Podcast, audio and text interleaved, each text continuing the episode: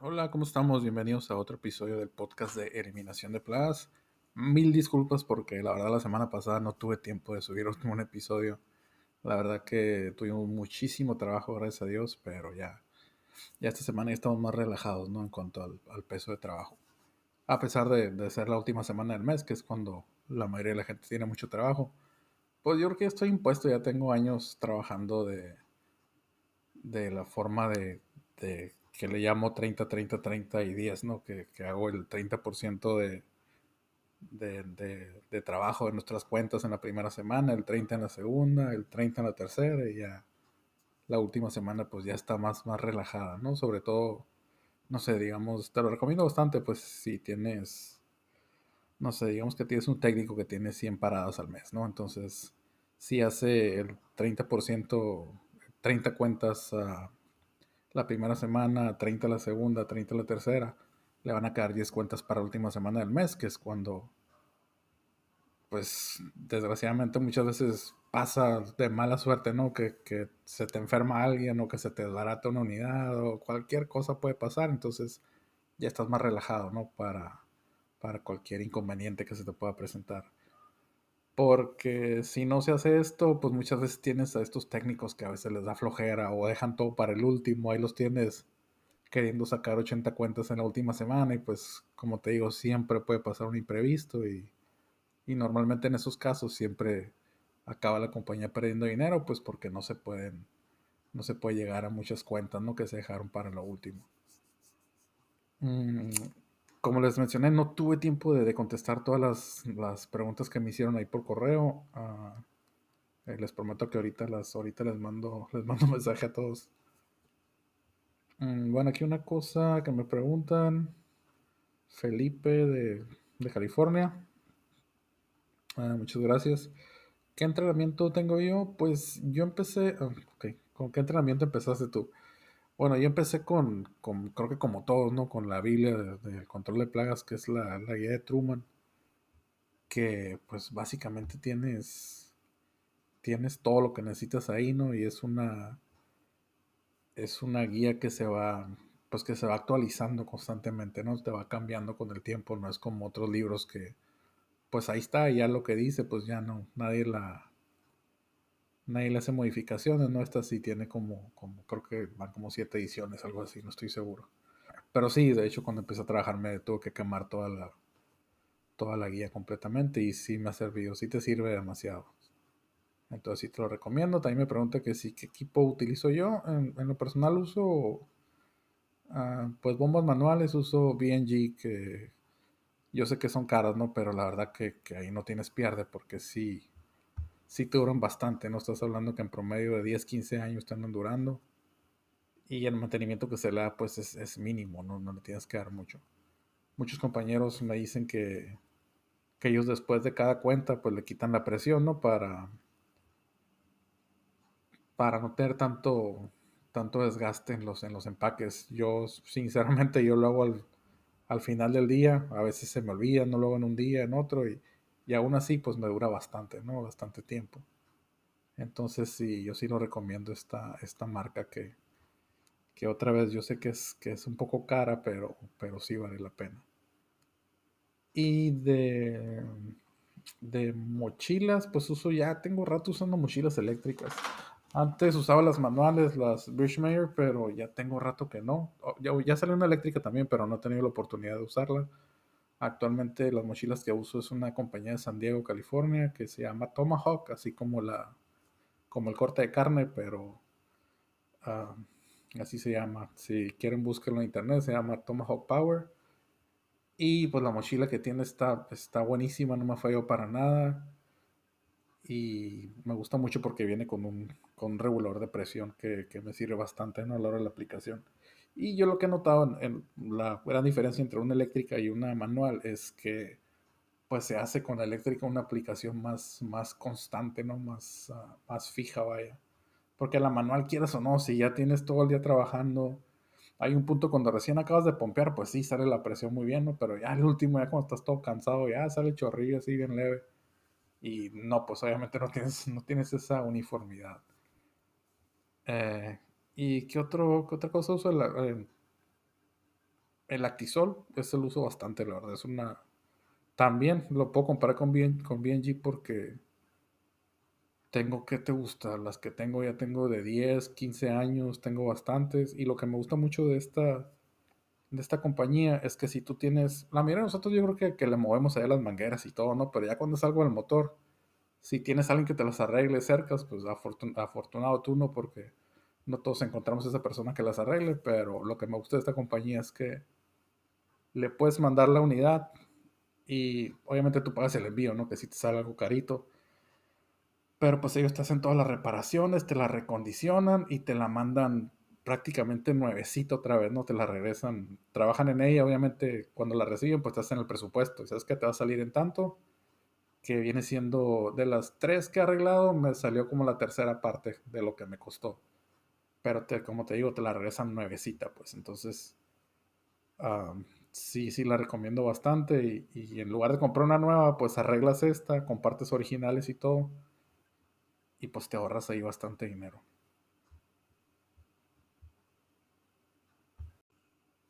Y la verdad que esto yo no lo sabía, ¿eh?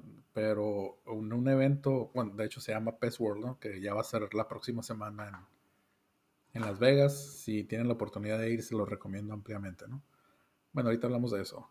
Ah, total que estaba ahí, ¿no? En la sala de exhibición y pues estaba platicando con las personas y, y, me mencionaron pues el hecho, yo le estaba preguntando, oye, ¿sabes qué? Que me está fallando el motor o no sé qué me esté fallando, pero no sale líquido. Ah, pues ¿por qué no las mandas y eso?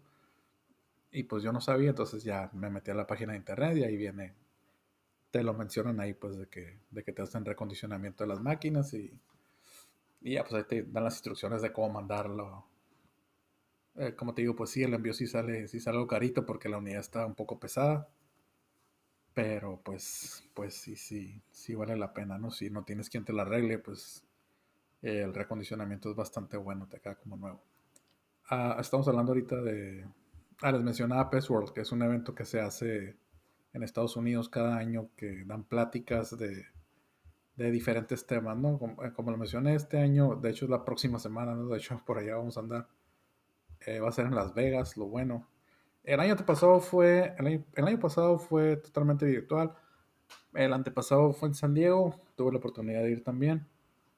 Eh, este año que va a ser en Las Vegas es del 2 al 5 en el MGM Grand si tienen la oportunidad de ir, para las personas que están aquí en California, en Nevada, se los recomiendo bastante, ¿no? Aparte que si tomas las pláticas que te dan, pues te, sirve para tus horas de, ya de diferentes estados, ¿no? De, donde sea que estés. Ah, en lo personal, este año, pues no me llamó. Este año van a ser las pláticas miércoles, jueves y viernes. De todas las pláticas, nomás ah, se me antoja ir el. No es que se me antoje, no, pero solo me llamaron la atención las de un día, que es el que es el miércoles, pues tú sabes que ves que hay pláticas que no te que no te llaman mucho la atención, este, varios temas más bien que no te llaman la atención. Este día, el miércoles, me llama mucho la atención una que va a haber de, de garrapatas, que la va a dar, este, ¿cómo se llama este señor de Bayer? Ah, se llama Kurban Dog, que es esta persona que estaba bien curioso, ¿no? Porque estaba en la, en la Fuerza Aérea, después, pues es entomólogo, ¿no? Pero ya después se dedicó más a lo que es el control de vectores, tiene un doctorado en, en bioquímica con, con, enfoque a lo que son las ah, ah, enfermedades infecciosas y pues tiene varios artículos, ¿no? Que he leído y la verdad sí, sí me gusta bastante y pues va a estar hablando de las garrapatas, ¿no? Que es el, que es el tema que vamos a estar tratando el día de hoy. Ah, también va también otra plática que me llama mucho la atención es de pues, una de Bobby Corrigan que va a estar dando de las, pues obviamente de roedores, ¿no? Pero la que más me llama la atención ahorita que estábamos hablando de del equipo de trabajo es es una plática, no sé si han escuchado hablar de las de las impresoras en 3D, ¿no? Entonces van a estar dando esta plática en la que en la que te menciona que que pues muchas veces no encontramos la parte para que nosotros necesitamos. Entonces, si no han escuchado las impresoras en 3D, les recomiendo que se metan a YouTube, a lo que sea, para que empiecen a indagar. No sale muy, o sea, sí están caras, pero no están así exageradamente caras. Y básicamente lo que te hace esta impresora, pues que te puede hacer una, una pieza que tú le, que tú le pidas con una precisión milimétrica, ¿no? Entonces, si te falta, no sé, alguna boquilla, alguna parte para tu equipo, pues se la puedes hacer en esta impresora. Que como te digo, es un tema que sí me, que sí me llama mucho la atención. Ya después les platico a ver cómo, a ver cómo estuvieron ahí todas las pláticas. Y pues eso es, eso es como te digo, esto viene siendo las pláticas, ¿no? Pero a la par está lo que es el, el piso de exhibición, donde pues todas las compañías tienen su stand, ¿no? De, pues todas las compañías, ya sea pues Bayer, Sigenta, los, todos los que venden productos, pero aparte, pues tienes gente que te vende, pues que te vende franquicias o que te vende, ah, es muy común el, el, lo que son los calentones, ¿no? Para tratar los, las chinches, ah, equipo para termitas, equipo para tu, para tu pickup, camioneta, como le llaman la unidad de trabajo, pues lo que es la caja. O sea, innumerables uh, proveedores ahí de lo que, de lo que te imaginas. La es que estuve en San Diego, sí tuve la oportunidad de ver mucha gente de todo el mundo, ¿no? Mucha gente de China, de Japón. Ah, incluso me tocó ver gente ahí de Monterrey que estoy platicando con ellos. Como les digo, si tienen la oportunidad de ir, no sé cómo está ahorita lo de la restricción, si puedes pasar con visa o no, pero creo que si sacas un permiso de trabajo, como que vas a algo relacionado al trabajo, sí te dejan pasar. Y pues Las Vegas tiene varios vuelos comerciales, ¿no? Que no salen tan caros, entonces sí lo, sí se lo recomiendo. Y pues de los hoteles hay de todos los precios, ¿no? No, no tienes que necesariamente quedarte en ese hotel, te puedes quedar en otro que esté más barato y pues ya ah, vas para allá. Igual no necesariamente tienes que tomar ninguna plática, nomás pagas la entrada al, piso de exhibición. Y ya pues entras y lo bueno es que ahí, ahí ya pues ya puedes platicar con, ah, no sé, con... Ah, cada compañía tiene varios representantes, no es una sola persona que está ahí, ¿no? Digamos que, que pues por ejemplo, por ejemplo, perdón, FMC pues tiene un stand así grandísimo con, con varias personas y pues nunca falta quien hable español, la verdad. Y ya te acercas y platicas con ellos y ahí sí, ya le puedes preguntar, oye, ¿cuál es tu mejor producto para las garrapatas? ¿O qué tú me recomiendas aquí para cucarachas? Y ya, pues ellos conforme a su marca ya te van a decir, ya, pues yo te recomiendo este porque tiene este ingrediente activo. Y ya se ponen más técnicos ahí contigo, ¿no? Ya te explican bien el, por qué su producto trabaja mejor sobre otros. Y está muy bien, la verdad, sí, lo recomiendo ampliamente, ¿no? Aparte, como les menciono, pues es en Las Vegas, nunca falta nada que hacer. Yo voy a estar el miércoles ahí para, las pláticas, el, el, jueves, ah, pues lo que es el piso exhibición y, y, después a darle como el Nicolas Cage, a ver cuánto podemos tomar. Nada, es cierto, y pues ahí no falta que hacer, ¿no? Jugar blackjack un rato, póker o mirar algún espectáculo. Ahí si van, mándenme mensaje y nos ponemos de acuerdo, echamos unas Miller, una platicada, como gusten. Muy bien, entonces vamos a, comenzar con el tema del día de hoy, que son las, las garrapatas, las cuales son estos parásitos chupasangre que se pegan al anfitrión por un largo periodo de tiempo. Son, son arácnidos y tienen un ciclo, un ciclo de vida de cuatro etapas, que es larva, perdón, huevo, larva, ninfa y adulto. Ah, las garrapatas al salir del huevo requieren un alimento de sangre para poder mudar a la siguiente etapa, es decir, solo se alimentan tres veces en su ciclo de vida. Por lo general tratan de quedarse con el mismo anfitrión, pero si la población es muy grande o si se presta la oportunidad, pues ah, pueden tener hasta tres diferentes anfitriones. Y todo este ciclo eh, puede tomar desde meses hasta tres años. La forma en que las garrapatas se suben a, los anfitriones es la siguiente, ¿no? Ah, vamos a empezar con las larvas, cuando recién salen del huevo, pero, perdón, cuando recién salen del huevo, pero el proceso es igual en las siguientes etapas. Al salir del huevo, las larvas entran en, este estado de búsqueda, ¿no? Del anfitrión, y para esto pues suben a, pues puede ser ramas, a paredes, o a cualquier cosa que los ponga en la altura ideal para buscar al anfitrión. El, dicha altura pues no excede de, la distancia de lo que viene siendo el piso a nuestras rodillas. Ah, las larvas tienen solamente seis patas, pero las patas delanteras tienen sensores de, pues, de humedad, de movimiento, de calor y de lo más importante que es de dióxido de carbono, con las cuales detectan la presencia de, de roedores, de gatos, de perros, de personas. Cuando estos pasan cerca de donde están ellas, ellas tienen en, las puntas de las patas estos ganchos que les ayudan a subirse en los, en los anfitriones. Y una vez que ya se suben, pues empiezan a buscar el, mejor lugar donde, donde van a comer. Entonces una vez ya encontrado este lugar, pues empiezan a alimentar ahí durante días hasta que engordan lo suficiente y se sueltan del, anfitrión en, cualquier lugar, ¿no? Entonces, cuando caen al piso, empiezan a buscar un lugar para esconderse y poder mudar a su siguiente etapa.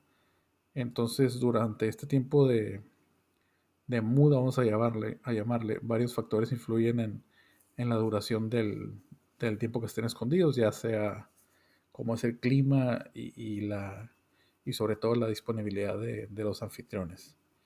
Entonces aquí nos damos cuenta que la garrapata es capaz de retardar su, su metabolismo y prolongar este tiempo hasta que las condiciones le sean más favorables.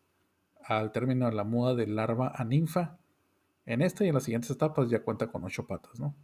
Entonces comienza todo el proceso de nuevo, a buscar, encontrar, comer, engordar, soltarse y mudar a la siguiente y la última etapa, que es la etapa de adulto, ¿no?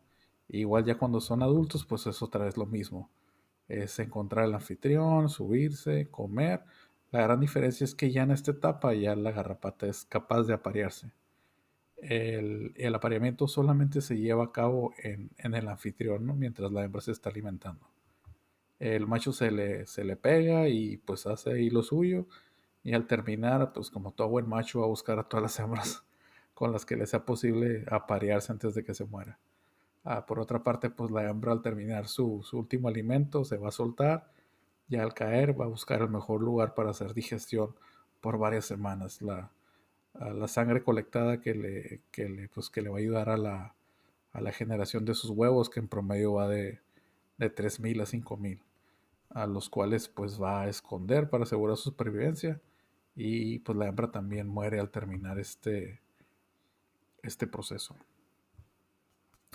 Entonces ya, ya con esta información que tenemos de, ellas, ya podemos, podemos acabar con ciertos mitos, ¿no? O, dudas o mala información que, hemos escuchado de ellas. Como lo son que las garrapatas se aparean de la tierra, ¿no? O que brincan de un perro a otro. O que se suben así por la pared y, al techo y se te dejan caer encima sobre, sobre los animales, sobre las personas, o que se mueren en tiempo de frío, etc. Son, son, muchas, son muchas veces las, las perdón, son muchas las personas a las que he escuchado decir esto, ¿no? De que, de que las garrapatas, incluso que las chinches también se suben a la pared y pues se avientan y se dejan caer sobre los animales o sobre las personas y que es, totalmente falso, ¿no? Va, va en contra de, de, todo lo que de lo que representa la, este tipo de, eh, pues de, esta garrapata viene siendo este arácnido super evolucionado, ¿no? Que como te puedes dar cuenta, pues o sea, tiene sensores en las patas de, dióxido de carbono, de calor, de movimiento, o sea, sería un insulto contra la madre naturaleza, que tengas todos esos atributos y te avientes como el Spider-Man del techo, ¿no? O sea, no hay necesidad. Ellos tienen, como lo dije, a, a lo mucho suben a la altura de la rodilla y nomás cosa de esperar que pase alguien y con las patitas se enganchan y vámonos se sube y pues empiezan a comer. Y, este, y pues ya también con esta información te das, te das cuenta de, la increíble capacidad de supervivencia que tiene esta especie, ¿no? Pero también te ayuda a determinar las formas en que vas a, eliminar las infestaciones de, garrapatas. Entonces, si aquí te das cuenta tú, si tú desparasitas a las mascotas, estás deteniendo el proceso de, de apareamiento que solo se lleva mientras se estén alimentando. Entonces, al mantener sus patios despejados y, el zacate corto, las ramas cortas, pues le quitas lugares para esconderse. Así también al saber que las garrapatas se dejan caer en cualquier lugar para esconderse, es muy común que lo hagan dentro de las casas, ¿no? Cuando se tienen las mascotas adentro. La verdad que para mí este tema es, es, un tema bastante importante, ¿no? Me gustaría mucho que entendieran la importancia y lo peligroso que es este vector y les voy a dar un poco de contexto para que vean cómo se puede llegar a salir de las manos, ¿no? Eh, vamos a regresarnos un poco a, lo que viene siendo el 2008, 2009 por ahí. Vamos a hablar en específico de la ciudad de Mexicali, Baja California. Yo recuerdo que alrededor del 2008 por ahí se, se murió una niña en, pues en estas colonias marginadas, ¿no? Creo que todas las ciudades tienen esas esas colonias en las afueras de la ciudad que, vive la gente de muy bajo recurso. Este, Total que falleció la niña, no, no pudieron determinar qué es lo que qué es lo que había sido y pues terminó siendo en el 2009 determinaron oficialmente que fue a Rickettsia rickettsii, ¿no? Que la garrapata que predomina en, esta ciudad es la garrapata café del perro, que es la, transmisora de esta enfermedad. Entonces, desde esas fechas hasta increíblemente hasta la actualidad, se tiene un promedio de, mm, o sea, deja tú de, enfermedad, o tiene un promedio de, muertes, ¿no? Que va de, que oscila entre 15 y 20 de, muertes reportadas debido a esta, debido a la riqueza. Pero pues todos sabemos que, que, es muy diferente el número que te, reportan al número que, que, en sí es, es el real, ¿no? Igual con lo que pasó, tengo muy presente el año pasado, estuve muy involucrado en lo que es ah, lo que fue la pues todos estos casos y estas muertes del COVID, que obviamente pues fue a nivel mundial, ¿no? Pero por ejemplo el, Seguro Social, el hospital, pues todos tenían órdenes de, no revelar los datos a que, o sea, de las muertes que eran de COVID se le ponía, no, pues no digas que fue COVID, di que fue... Eh, de hecho, hay muchos certificados de función que dicen que las personas que murieron de COVID sí murieron de una, ¿cómo le llamaban? una neumonía típica, le llamaban, ¿no? Entonces ya ahí te va bajando el número de muertes por cierta enfermedad. Entonces, ah, pero si le llegas a sumar todo eso, pues ya te aumenta muchísimo lo que son las muertes, ¿no? Por esa, por el COVID. Entonces viene siendo parecido a esto. Entonces no, no, ya todos sabemos cómo, cómo se mueve ahí, ¿no? en el gobierno y todo eso. Los, los datos reales, pues obviamente son cifras más elevadas, pero pues dan una cifra menor para, no quedar tan mal y, no alarmar tanto a la población. El problema aquí con la, con la riqueza, a, resumidas cuentas, eh, la verdad que es un tema que me puedo extender bastantísimo, pero ah, desgraciadamente pues el, cuadro clínico que presenta pues se presta mucho a un diagnóstico erróneo, ¿no? De que, llega la gente pues que tiene fiebre, que tiene dolor de cabeza, y en aquellos tiempos me acuerdo que era cuando estaba lo del, del influenza H1N1, ¿no? Pero pues los síntomas se confundían mucho con, pues no sé, podía ser una neumonía, podía ser un, una meningitis, eh, infecciones en las vías urinarias, etcétera, ¿no? Lo malo de esta, de la riqueza es que si no se trata a tiempo, pues sí te puede causar la muerte, ¿no? Lo, cual lo hizo en, varias personas, sobre todo en esos años. Estamos hablando de creo que acá es un récord de, 30 personas por año, algo así, sin mencionar a las personas que, fueron afectadas también por la enfermedad, que llegaron a perder piernas o, extremidades por debido a esto. Y, como lo mencioné, pues sí lo entiendo, ¿no? Eso se da un, mal diagnóstico y no se tenía mucho conocimiento de la enfermedad. Afortunadamente ya se tiene más conocimiento. Ya se hacen...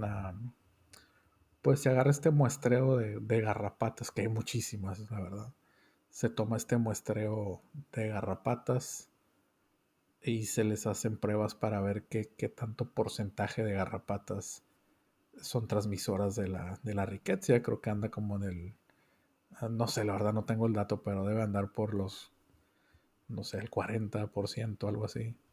Ah, si quieren más información, les recomiendo que,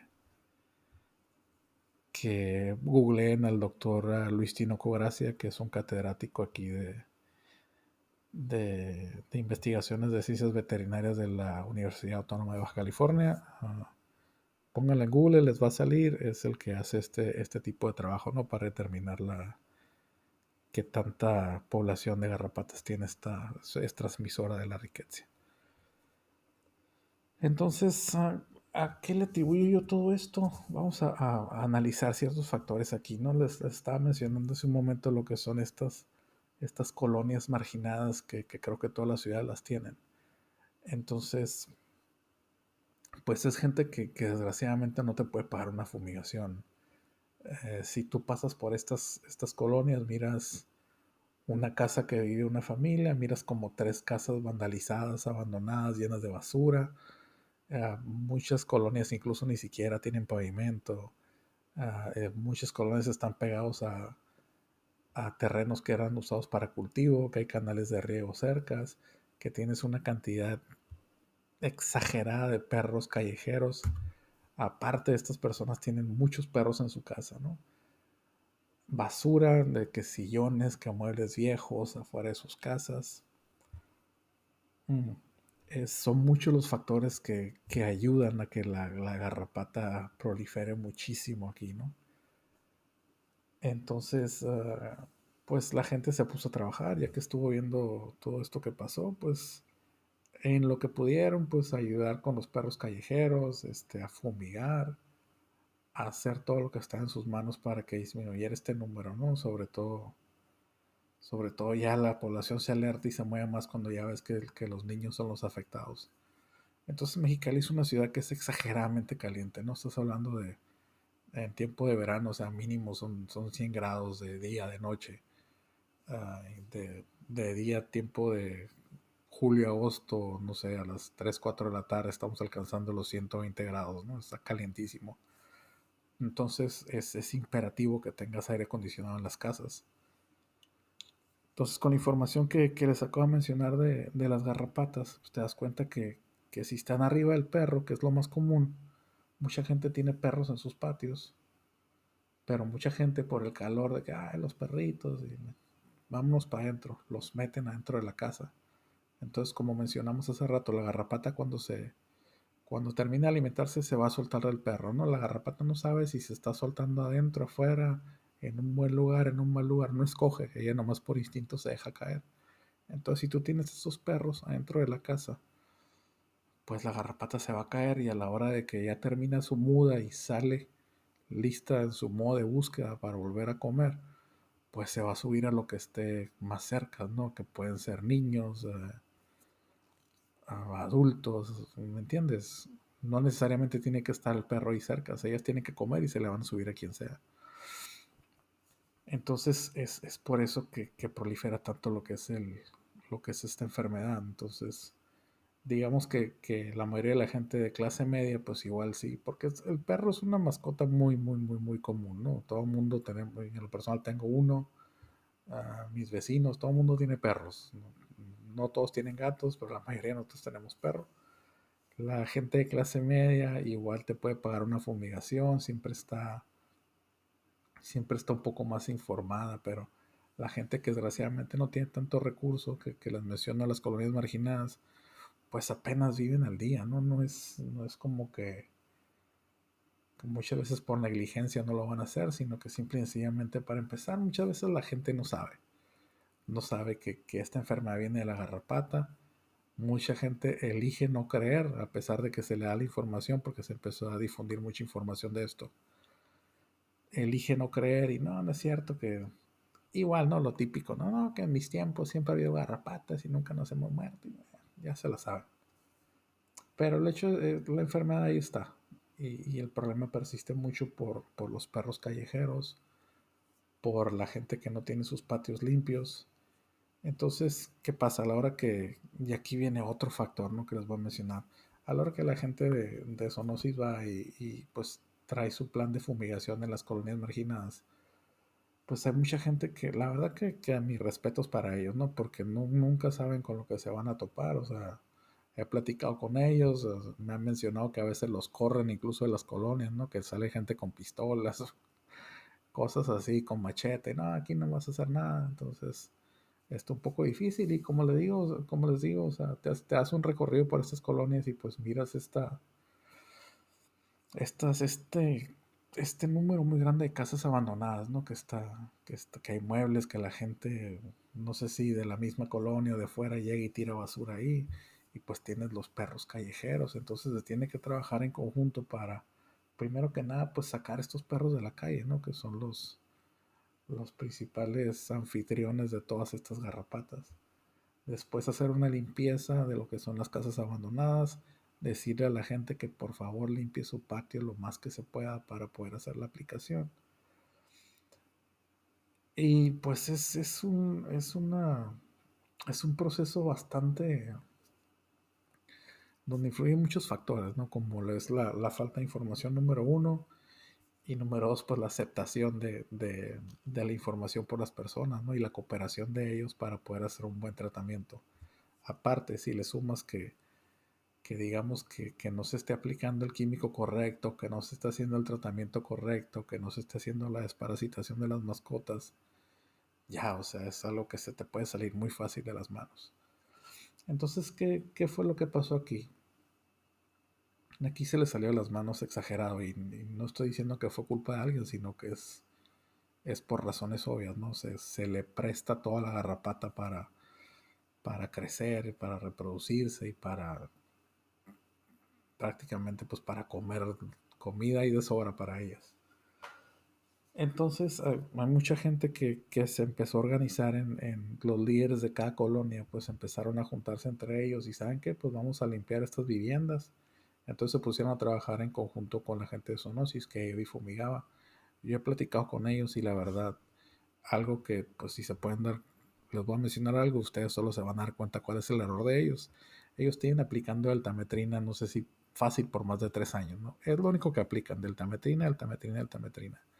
Muchas veces como era muy difícil para ellos hacer toda la fumigación de una colonia, pues lo que hacían es que se ponían de acuerdo con los líderes de las colonias y les enseñaban a ciertas personas a fumigar, ¿no? A ciertas personas de residentes de la colonia para que ellos ayudaran a fumigar las casas. Pero no les decían que, bueno, lo que les voy a decir a continuación es la, forma correcta de hacer un tratamiento para garrapatas es fumigar todo el patio, todo el piso exterior, sin excepción. Si hay muebles, si hay cosas ahí, ah, independientemente de los puntos donde, donde la mascota duerme y todo, hablando del exterior, tienes que fumigar todo el piso, toda la tierra, todo. Si las mascotas vienen adentro de la casa, tienes que fumigar todo el piso adentro, parejo, como si estuvieras pintando el piso. Igual las paredes hasta cierta distancia, no tiene que ser de desde el piso al techo, nomás Muchas veces yo las he, yo las he visto afuera en exteriores porque... Ah, de hecho, se mira, es muy común que las miras garrapatas en paredes, ¿no? Pero hay, hay paredes que se presta que están muy porosas y se llegan a meter en los poros, pues entonces con mayor razón tienes que darle ya a las paredes. Entonces esta gente que estaba capacitando a, a, los habitantes de estas colonias les decían que nomás se tenía que fumigar lo normal, ¿no? Lo que es un, tratamiento perimetral, lo que es la pared hasta cierta altura y lo que es la, pues la parte de abajo, ¿no? De la pared. Pero emitía por completo lo que es el, lo que es el patio. Y es, eso es un error muy grande porque la mayoría de las garrapatas pues va a estar ahí abajo de los muebles, ¿no? Los escondites más comunes. Entonces, un, un, tratamiento de garrapatas, si quieres que sea eficiente, primero que nada, pues se tiene que desparasitar al perro. Ya les he mencionado en los capítulos anteriores, al principio de este también, pues si se van a reproducir arriba del perro, pues son los principales portadores y las garrapatas se dejan caer en cualquier lugar. Entonces, si desparasitas a la mascota, como lo mencioné, puedes usar un fipronil. De hecho, el que usan aquí, que es muy común, se llama. Ay, se me olvidó el nombre, pero es una, es una botella grande. De hecho, trae una vaca pintada. Es, y ya viene por. Ya por peso se lo aplicas tú a la, al perro, ¿no? Obviamente que, no las aplicaron una dosis muy grande, no sé exactamente cuál es, pero ahí viene especificada en la botella. Ah, deja ver si sacó el nombre porque se me, de plano se me borró. Se me borró el tape. Ectoline se llama. no me acuerdo, ya me acuerdo ahorita, ¿eh? ni siquiera lo tuve que buscar. Entonces, tienes que desparasitar al perro y ya si tú platicas con las personas que viven ahí, eh, le preguntas, ¿su perro duerme dentro de la casa o está tiempo completo dentro de la casa o solamente lo tiene afuera? No, pues si te dicen, no, la verdad sí duerme aquí adentro, entonces es el tratamiento total del piso en la, en la, por adentro de la casa. Lo más recomendable es que sea eso, ¿no? Pero lo, lo menciono porque mucha gente no quiere ese tratamiento adentro, entonces si la mascota no duerme adentro, como les digo, en esta ciudad como es muy caliente, se tiene el aire acondicionado dentro de la casa, entonces por la los perros casi siempre duermen pegados a la puerta porque por ahí sale poquito aire fresco y pues está más fresco y les gusta acostarse ahí, echarse ahí, entonces por ahí es por donde entran las garrapatas a la, a la casa, pero se anidan más bien en lo que es el marco de la, el marco de la puerta, por ahí esos alrededores, ¿no? Porque el perro siempre está acostado ahí. Entonces ya saben que ahí está la comida más rápida, ya no. Bueno, en, mi experiencia he visto que no se adentran tanto en la casa. Ya si, si los perros ya andan por dentro de la casa por todos lados, pues ya las garrapatas las encuentras por todos lados, ¿no? En, en cortinas, en sillones, arriba de las camas, o sea, ahí lo, lo, ideal es tratar toda la casa. Y ahorita menciono los muebles porque me ha tocado en bastantes casas que los perros, cuando ya están adentro, pues se suben a los sillones, se suben a las camas. Este, y ya ahí ya, te pones en una, en una situación un poco más drástica porque ya no solo estás tratando, o sea, no, no solo estamos hablando de tratar todo el piso, sino ya estamos hablando de tratar muebles y todo, casi casi como si fuera una, un trabajo de chinches. Entonces, esta gente, otra vez vuelvo a lo mismo, la gente se organizó de esta forma de que conseguían este Electroline para desparasitar las mascotas, que es fipronil. Y pues con la aplicación de, este producto que, les daba la, que les daba, hice salud, perdón, que les daba zoonosis, pues aplicaban la altametrina y pues obviamente pues sí se morían algunas garrapatas, pero pues no sé, no se morían todas, ¿no? Entonces ya sabemos qué pasa si aplicas mucho el mismo ingrediente activo. Entonces, a poco a poco ella se fue, se fue calmando bastante todo esto, ¿no? Ya, ya, este, ya se llegó a un punto en que ya, ya la gente del sector salud, cuando va una, unas personas con cierto cuadro médico, pues ya se les hace las preguntas si, si tienes mascotas, si hay posibilidad de que haya sido mordido por una garrapata, si te diste cuenta de que te traes una garrapata pegada o algo etcétera, ¿no? Pero volviendo a lo del, tema de la aplicación química, la, pues la garrapata tiene este exoesqueleto que es bastante, bastante duro, ¿no? Entonces, por naturaleza tiene esta tolerancia a lo que son los insecticidas, ¿no? ¿no? Y aparte, pues si estás aplicando el mismo químico año con año, siempre básicamente, pues le vas a generar esta resistencia. Que ya les había prometido que luego un capítulo a esto, próximamente va a ser.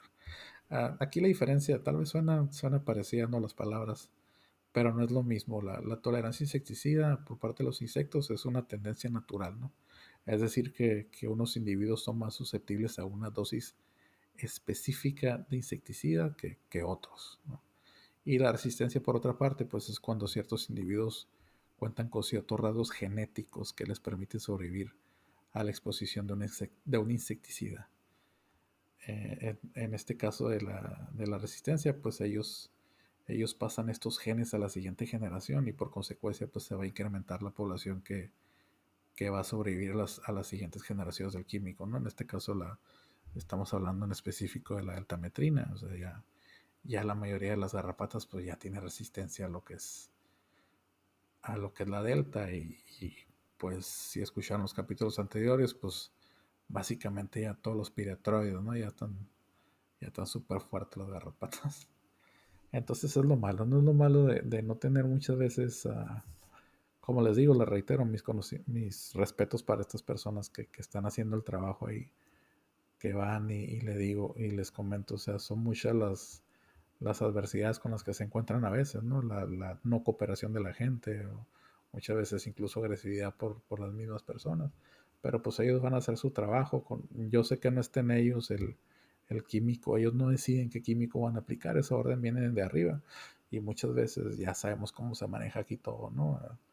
El, primo de, una persona importante pues recibe cargos para los que no está capacitado y pues estos son los, los resultados muchas veces. De hecho les voy a platicar algo que me pasó en una, en una mesa de trabajo en, en Mexicali nos reunimos con ciertas personas, ¿no? Entonces, entre esta mesa estaba la persona encargada de determinar, es una autora, no recuerdo el nombre, la verdad, de determinar qué, cuáles son los productos que se utilizan y todo esto. Entonces yo le mencioné porque yo ya sabía que, estas personas, ah, cambiando un poco de tema, ¿no? Eh, en Mexicali pasan fumigando para, para mosquitos con las termonebulizadoras. Es, cierto lo que les digo, ¿eh? parece chiste, pero así es pasan pues termonebulizando así toda la calle, aventando el humaderal y se bajan las personas estas que están haciendo la aplicación y van tocando casa, casa por casa. Buenas tardes, este, estamos fumigando para mosquitos y por favor nos puede abrir las ventanas y las puertas de su casa para que entre el humo y se le mueran todos los moscos. así, así como lo oyes, así lo hacen. Entonces yo, yo le reclamé eso, ¿sabes qué? Se me hace muy mal que hagan esto. Y le pregunté, ¿qué, qué producto estás aplicando? No me supo decir, no sabía qué producto estaban aplicando. Le preguntó, no sé, a su asistente qué producto es, tampoco supo. Lo tuvo que checar en un correo, no sé, a los cinco minutos lleva conmigo y me enseña el, el ingrediente activo que está usando, que obviamente pues tenía que ser clorpirifos, ¿no? Entonces ya todo el mundo sabemos qué tan dañino es eso. Y la gente, como te digo, o sea, los trabajadores van y te tocan y no te preguntan si hay niños, si hay mujeres embarazadas de perdido para maliciarlo poquito, no, nomás o sea, es, lo más ilógico del mundo, ¿no? Esta gente debería estar trabajando ya con los nazis, no sé. No sé, entonces yo le mencioné esto y se molestó, se molestó y después me dijo, la verdad se me hace, la verdad que se me hace muy mal que uno está haciendo los esfuerzos para acabar con esto y la ignorancia, así dijo, la ignorancia de la gente no nos deja hacer bien nuestro trabajo. Yo de que hazme favor, es increíble, así no lo podía creer. Entonces es un ejemplo, pues que tienes una persona ahí que, toma decisiones, pero ella no está capacitada, pues no tiene el conocimiento para tener ese trabajo que, quieras o no. O sea, ¿cuánta gente no afectó aplicando ese químico? Quieras o no, o sea, y lo ilógico ahí es que todos los que nos dedicamos a esto sabemos que si quieres acabar con los mosquitos, los mosquitos perdón, otra vez, más adelante vamos a, tratar ese tema también, pero los mosquitos todos ponen los huevecillos en, agua estancada, ¿no? Entonces te tienes que ir directamente ahí a hacer un tratamiento con, reguladores de crecimiento, ¿para qué? Para que los huevecillos no eclosionen, para que las larvas se mueran, que es algo bastante sencillo, bastante barato y vas a eliminar a la mayoría de la población antes de que nazca, ¿no? Ya, me salí un poco del tema, pero la verdad, como les digo, es un, tema bastante amplio que, que, a mí me preocupa mucho, sobre todo porque los niños son los que están más expuestos, ¿no? Entonces, no sé cómo son las demás partes de, México, pero por ejemplo, en, como les mencioné, Mexicali está plagado de, garrapatas.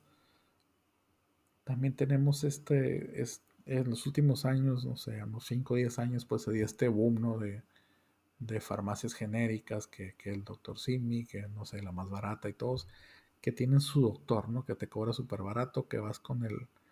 La mayoría de esta gente, pues obviamente bajo recursos, no le queda de otra, pues vas a ir al Seguro Social que te atienden en cinco días o, o al Hospital General que ustedes saben cómo está el sistema, ¿no? Entonces, pues optan por esos lugares baratos que la consulta te cuesta 20 pesos, ¿no? Ya vas, te atiende este doctor que tiene como 15 años no sé, 20 años a lo mucho, está súper jovencito, pues no va a tener la experiencia.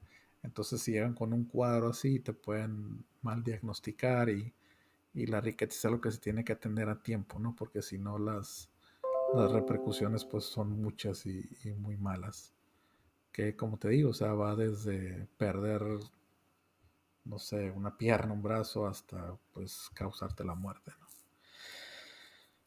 Entonces, la verdad que este, que este padecimiento de la riqueciosis pues cayó muy mal aquí en, lo que es la ciudad, ¿no?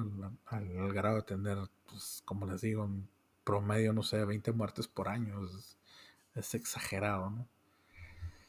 Y, pues les, les quiero pedir si, si se da este caso en sus ciudades que si ustedes pueden yo lo hago cuando puedo, ¿no? Vamos a estas colonias marginadas, muchas veces tenemos producto, tenemos tiempo, vamos y ayudarlos, o sea, es gente que no te va a poder pagar, pero créeme que te va a dejar esa satisfacción de que usas tus conocimientos, tu producto, tu equipo para ayudarlos y, te, va, te va a dejar un buen sabor de boca, o sea, no te va a dejar dinero, pero créeme que te vas a sentir bien contigo mismo de que vas a estar ayudando a estas comunidades que no te pueden pagar una una fumigación y pues que desgraciadamente tal vez no están recibiendo la mejor atención por parte del gobierno. Pero si está en sus manos y lo pueden hacer, la verdad que, de corazón se, lo pido que lo, que lo hagan, ¿no? Es, es, algo que, que se los juro les va a dejar una satisfacción muy grande, ¿no? No, no todo es dinero, o sea, hay que ayudarnos, hay que, hay que pensar mucho en los niños, que son los más desprotegidos desgraciadamente. Eh, ya me extendí bastante otra vez. Mil disculpas. La verdad que como les digo es un tema que me puede extender por horas, ¿no? Son, son muchos los detalles que, que se tienen que hablar, pero quiero resaltar esta, esta organización que se dio aquí en las, en las colonias, ¿no? Por la gente que ya estaba harta de esto, pues está viendo cómo se les enferman sus niños, este, y pues quieren una solución rápida. Entonces, al no tener, pues, tal vez no, no tanto apoyo por, parte del gobierno, pues ellos se organizaron y a como sea, tengo, hay una conocida que, que es esta señora, o sea, se llama Guadalupe Álvarez. Esta señora se mueve como no tiene idea, o sea, consigue recursos con patrocinadores, este, se organiza con, líderes de otras colonias, hacen jornadas de, desparasitación, de fumigación, de, limpiar casas, o sea, es, admirable lo que hacen. Eh, y, ese, y esa viene siendo la clave, pues la organización sin, sin fines de lucro, ¿no? Para, para librarse de este tipo de enfermedades es, muchas veces es lo único que se puede hacer, ¿no? Y como les digo, si están ustedes a ayudar, pues échenles la mano ahí en su, en su ciudad, donde sea que estén. Eh, yo creo que ya le dejamos aquí por este episodio. Igual en la semana voy a tratar de, meter otro, igual para darle seguimiento con lo mismo a las garrapatas. Ah, les voy a recomendar qué productos se pueden usar. Ah, etcétera. Muchísimas gracias por escucharme y ahí estamos. Nos escuchamos el próximo capítulo. Gracias.